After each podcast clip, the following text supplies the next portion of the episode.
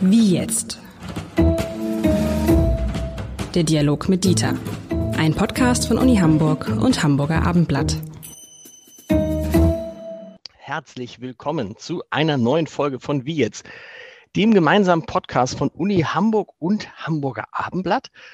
Und heute habe ich ein Thema, da ist es wie gemacht, dieser Podcast, lieber Herr Lenzen. Dieter Lenzen ist mein Gesprächspartner. Ich bin Lars Heiler vom Hamburger Abend. Dieter Lenzen muss man nicht vorstellen, Präsident der Uni, aber vor allen Dingen als kluger Kopf und Wissenschaftler in diesem Podcast. Und ja, wie gesagt, das Thema ist wie gemacht, denn die Frage lautet heute, wer will noch einen Doktortitel haben? Und ich dachte immer, lieber Herr Lenzen, früher, oh, so ein Doktortitel, Dr. Lars Heider, das wäre ein Traum. Heute denke ich, boah, das wäre ein Albtraum, weil äh, man wird ja von hinten bis vorne überprüft und sieht aktuell an dem Fall von Franziska Giffey, ähm, dass das alles gar nicht mehr so lustig ist mit diesen Doktortiteln. Ähm, das liegt ja daran, äh, dass ähm, es um eine Politikerin geht. Und die Vorgeschichte enthält ja auch einige andere Namen. Und ähm, es ist ja sehr viel seltener, dass Personen, die völlig unbekannt sind, äh, behelligt werden. Diese Fälle sind natürlich auch spannender.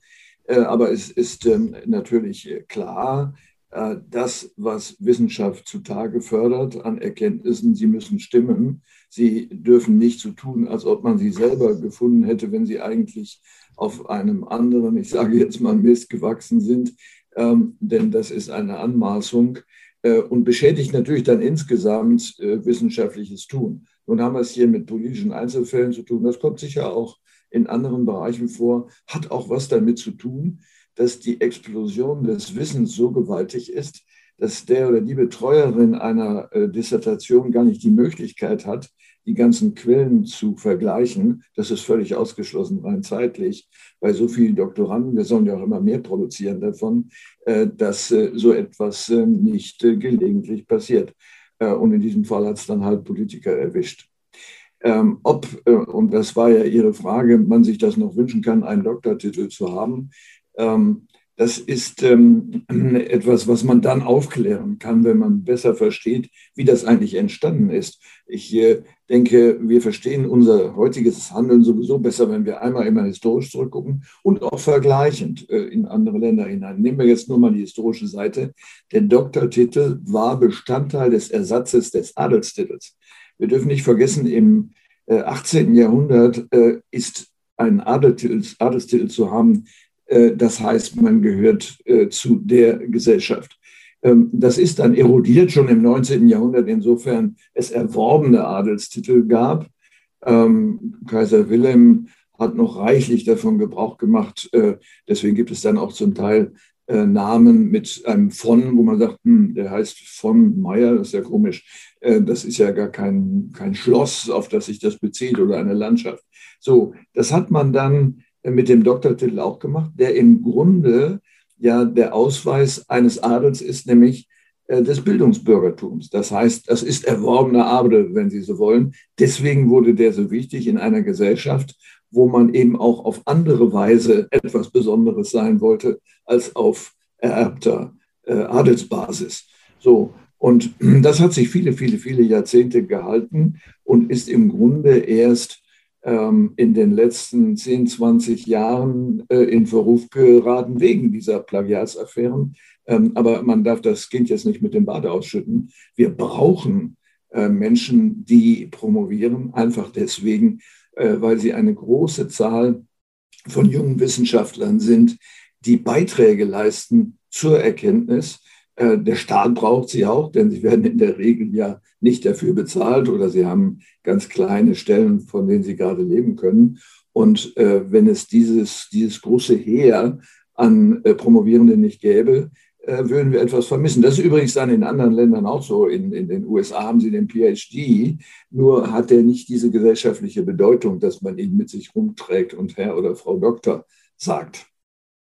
Da haben Sie jetzt viele Sachen gesagt, auf die ich gerne eingehen würde. Die eine ist, wir leben ja in einer Zeit, wo der Adel nicht mehr solche Rolle spielt, heißt auch, der Doktortitel, ja, es gibt viele Leute, die einen Doktortitel haben, aber es ist nicht mehr früher, das, so wie früher, dass man äh, die Hacken zusammenschlägt, wenn ein Doktor vor einem steht. Das heißt, das letztendlich sozusagen der Doktortitel als, als, als Statussymbol ähm, hat ausgedient, oder? Äh, ja, weitestgehend. Es kommt ein bisschen darauf an, in welchem Milieu man sich hier bewegt. Ähm, es ist immer noch so, dass Unternehmen gerne jemanden einstellen, der den Doktortitel hat äh, in Führungspositionen. Es ist im Übrigen auch so empirisch, äh, dass einen Doktortitel zu haben auf derselben Position ungefähr 10 Prozent Gehaltsplus mit sich bringt, durchschnittlich. Also ganz bedeutungslos nicht. Die Haken werden nicht mehr zusammengeschlagen. Äh, aber es ist ein Ausweis, so ist es ja im Grunde auch gedacht, von Rationalität. Jemand hat sich dann wirklich mal zwei Jahre hingesetzt und nicht viel geschlafen und gebangt darum, dass ein Ergebnis dabei herauskommt. Das gehört auch zu der, wie soll man sagen, Prüfung der Persönlichkeit, das durchzuhalten. Insofern sollte man das nicht gering schätzen. Deshalb haben es wahrscheinlich auch viele Politiker gemacht, ne? sozusagen, weil der Doktortitel so, es gehört dazu. Es ist ein Ausweis von Intellektualität, von Fleiß. Und dann versucht man den noch irgendwie mitzunehmen. Das ist ja sowohl, es ist ja bei vielen dieser Fälle, die wir jetzt gesehen haben, äh, ähm, immer wieder betont worden, dass sie gesagt haben, naja, ich habe so viel gearbeitet, ich hatte eigentlich gar keine Zeit für den Doktortitel, habe das dann nach bestem Wissen und Gewissen kopiert, hätte ich beinahe gesagt, habe das nach bestem Wissen und Gewissen gemacht die Lehre daraus ist doch auch, also wenn du Doktor werden willst, dann nimm dir auch tatsächlich diese zwei Jahre. Dann kannst du in diesen zwei Jahren auch nichts anderes, du kannst einen Doktortitel nicht nebenbei machen, es sei denn, du bist Zahnarzt. Äh, das ist vollkommen richtig. Also wir sprechen jetzt von den Promotionen außerhalb der Medizin. Das in der Medizin ist nochmal ein Sonderfall. Genau, damit der für die Person jetzt betrachtet, der Ausweis sozusagen von Rationalität, äh, von Selbstdisziplin und anderen Merkmalen äh, wirklich glaubhaft sein soll, muss es natürlich auch dieses sich hinsetzen und sich quälen mit enthalten. Ähm, sonst äh, ist das äh, wertlos. Ähm, es äh, ist im Übrigen so, was wir uns vor Augen führen müssen, in Deutschland und in Österreich äh, ist der Doktortitel Namensbestandteil. Das ist Namensrecht. Das heißt, ich heiße eigentlich nicht Lenzen, sondern Dr. Lenzen. Äh, kein Mensch äh, verwendet das, also es gibt es gelegentlich, aber verwendet das in dem Sinne, dass, äh, entschuldigen Sie, ich heiße Doktor sowieso. Das macht keiner mehr, aber früher war das selbstverständlich. Man unterschrieb auch damit, weil rechtlich gesehen man eben nicht mehr Meier heißt, sondern Dr. Meier. So das nur in Klammern, das ist immer noch so äh, rechtlich. Und ähm, äh, wir müssen nochmal darauf äh, eingehen, warum das nicht nur für den Einzelnen, die Einzelne wichtig ist, Gehaltszuwachs, oder eben auch Persönlichkeitsgewinn, sondern für die Gesellschaft. Die Gesellschaft braucht Menschen, die sich hinsetzen. Äh, und wenn der Lohn nicht da wäre, dann würde es ja keiner machen. Der Lohn ist natürlich in einem gewissen Respekt oder einer Respekterwartung zu sehen. Weswegen es übrigens wichtig ist, dann solchen Leuten, die das mal eben schnell zurechtbiegen wollen, äh, dann auch das Handwerk zu legen äh, und möglicherweise eben in Gehaltsgewinn ich finde es trotzdem schwierig, dass jetzt sozusagen im Nachhinein Menschen das aberkannt wird. Müsste es nicht so sein, sag mal, wie bei einem Hausbau? Äh, es gibt, ähm, der Handwerker baut das Haus, dann gibt es eine Gewährleistungsfrist, aber dann ist auch gut. Weil wir reden jetzt ja über Fälle, wo irgendwie 10, 12, was ich noch später nochmal so eine. Und ich meine, es ist ja geprüft worden. Diese Promotionen sind ja geprüft worden, werden ja ordentlich geprüft und so. Und da kann es doch nicht sein, dass man dann zehn Jahre später, man ist in einer ganz anderen Position, man denkt gar nicht mehr an die Fehler, die man als vielleicht junger Mensch gemacht hat, was man vielleicht auch nicht bösartig gemacht hat, weil man nicht dachte, dass man irgendwann mal Familienminister oder Verteidigungsminister ist. Und dann holt ein das ein. Äh, ist das fair?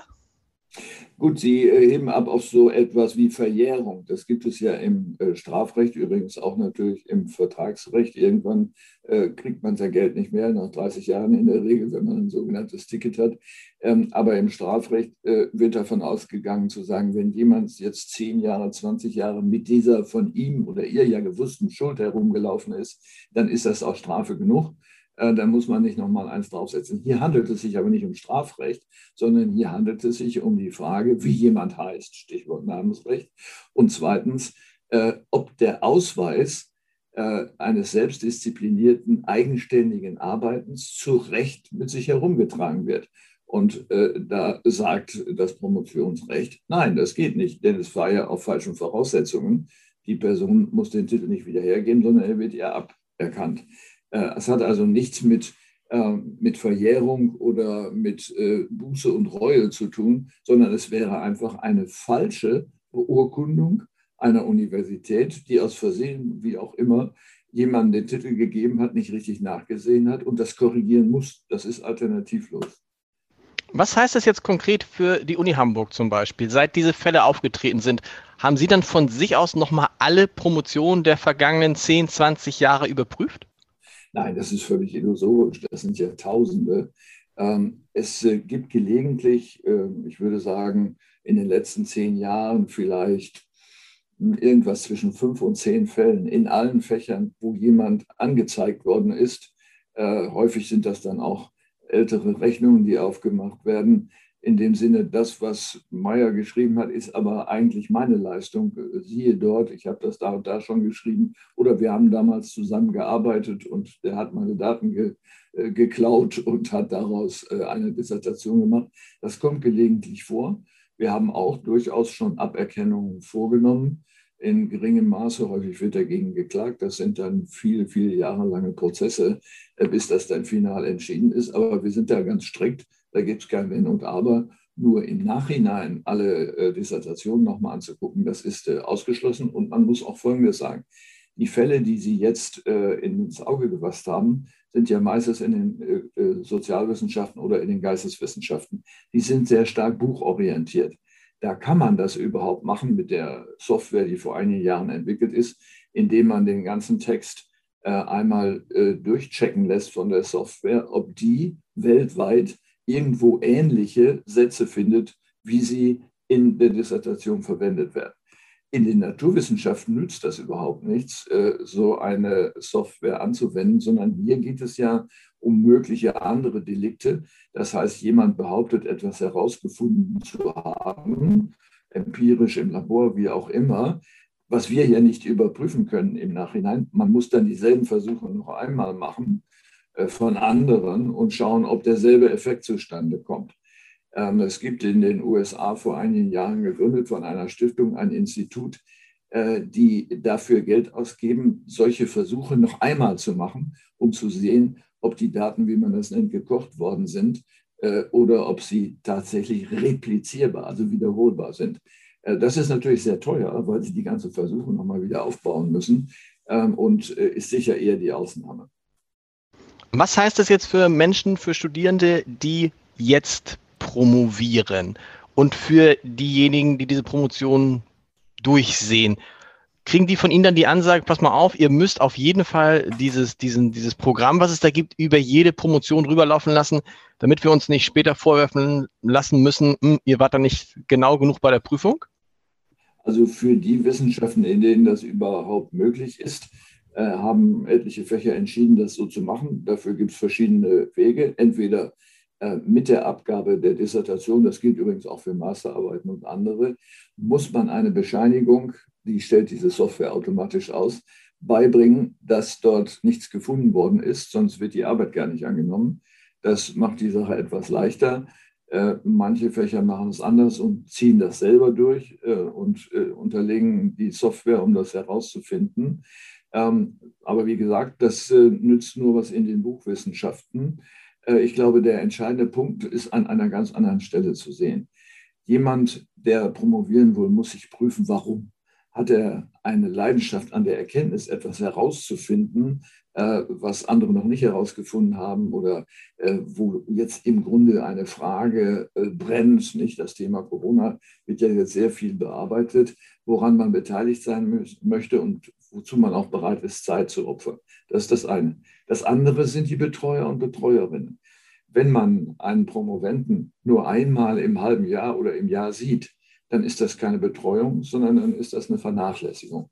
Man muss sich regelmäßig mit den Promovenden treffen, äh, einmal im Monat beispielsweise, und sich immer berichten lassen, wo bist du jetzt, äh, waren die Versuche erfolgreich, was ist das Ergebnis, sodass man immer nachkorrigieren kann. Und ein guter Wissenschaftler als Hochschullehrer weiß dann ja auch, dass er sagen kann, pass mal auf, schau mal da und da nach, da ist ein ähnlicher Versuch gemacht worden oder da ist eine ähnliche Theorie gebaut worden, dass du nicht dasselbe nochmal machst äh, oder äh, es probierst mit anderen Variablen oder schaust, ob du einen anderen Theorieansatz hast.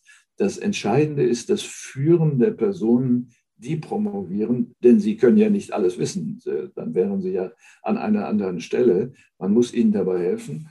Und äh, jetzt mag man sich fragen, warum das nicht immer der Fall ist. Ja, es gibt äh, einfach, es gibt auch Menschen, die einfach diese Arbeit nicht ernst nehmen äh, und diese Verpflichtung nicht wahrnehmen. Aber es gibt auch Fächer, in denen sehr, sehr viele Promotionen stattfinden oder auch bei Hochschullehrern, wo man promoviert haben möchte, weil diese Person sehr bekannt ist und die dann möglicherweise völlig überfordert sind mit dieser Fülle von Betreuungswünschen. Also mit anderen Worten, ähm, es ist äh, wie immer im Leben eine äh, komplexe Variablensituation, die dann zu solchen Unfällen führt, die natürlich nicht entschuldbar sind. Sie sagen, die Unfälle sind nicht entschuldbar. Finden Sie es denn richtig, dass Politiker, wenn ihnen nachgewiesen wird, dass der Doktortitel offensichtlich nicht komplett richtig zustande gekommen ist, dass die dann gleich zurücktreten, weil der Doktortitel hat ja bei Franziska Giffey zum Beispiel, um das aktuelle Beispiel zu nehmen, gar nichts mit ihrer aktuellen Arbeit zu tun gehabt. Das ist eine Frage, die gar nicht mehr in den Bereich der Wissenschaft gehört, sondern natürlich in den Bereich des politischen Systems.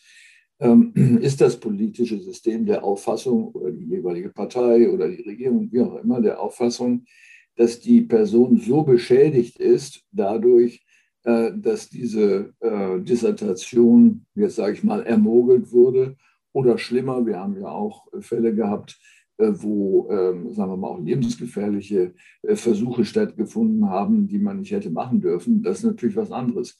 Man muss schon erwarten, dass sich dann diejenigen, die nach dem Kopf verlangen, der betreffenden Person, vergewissern, was ist da eigentlich genau falsch gemacht worden? Ist schlampig zitiert worden oder ist bewusst, und die Frage spielt ja bei diesen Untersuchungen auch häufig eine Rolle, ist bewusst abgekupfert worden, was das Zeug hält, damit es möglichst schnell fertig wird. Äh, dann würde man ja sagen, können wir zurückschließen von diesem Verhalten auf das allgemeine politische Verhalten dieser Person? Fragezeichen.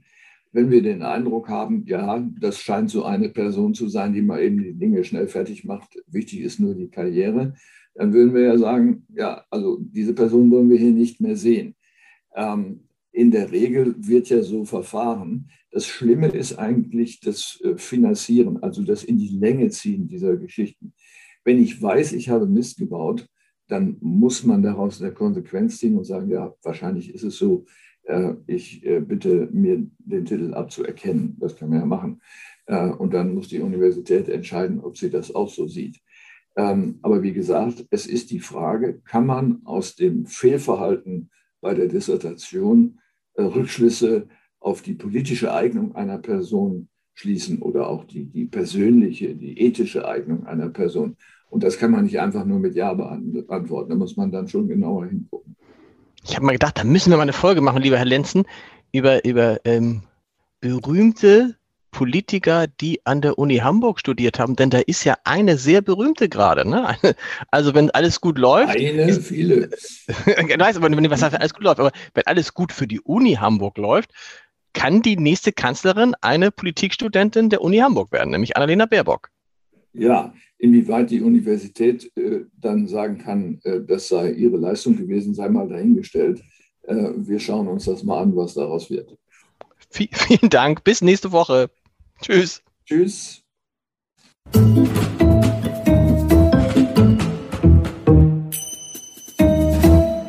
Weitere Podcasts vom Hamburger Abendblatt finden Sie auf abendblatt.de slash podcast.